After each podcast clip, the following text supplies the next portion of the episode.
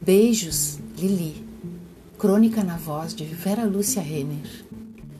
Entre patas de cachorro, pisadas humanas, areias corridas de vento e marcas de sabe-se lá o que ou de quem, encontrei esse cartão de amor jogado ao léu, provavelmente pelo signatário da missiva, que em linhas tortas e mal feitas e uma linha de linguagem mais errática ainda, expressou seu amor.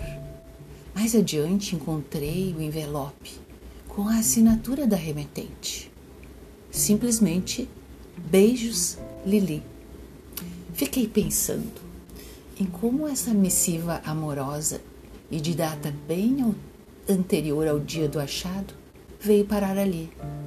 Sabe-se que à beira da praia, no tempo da noite, vira terra de ninguém. E de tudo aparece. E reaparece como devastação humana na manhã seguinte, assim como esse cartão. Porém, com impecável design colorido, lúdico e expressivo, nesse caso de paixão ao sujeito incógnito. O dia amanheceu muito calmo.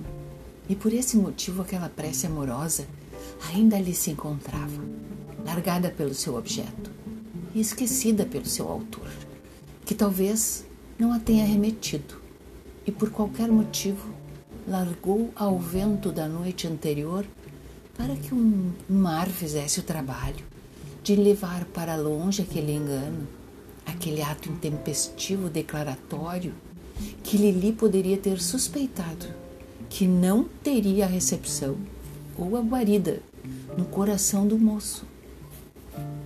Ali estava o bilhete composto com o capricho da letra feminina, jogado com tal maestria na areia da praia, com pisadas relutantes ao seu redor, como se humanos e animais respeitassem aquela cartinha colorida, banhada pelo sol e à mercê de olhares curiosos na leitura do conteúdo.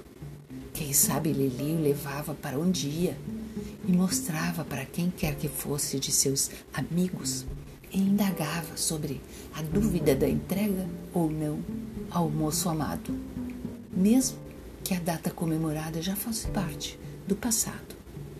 E assim, a poesia e o mistério das areias praianas de inverno se instalam sutilmente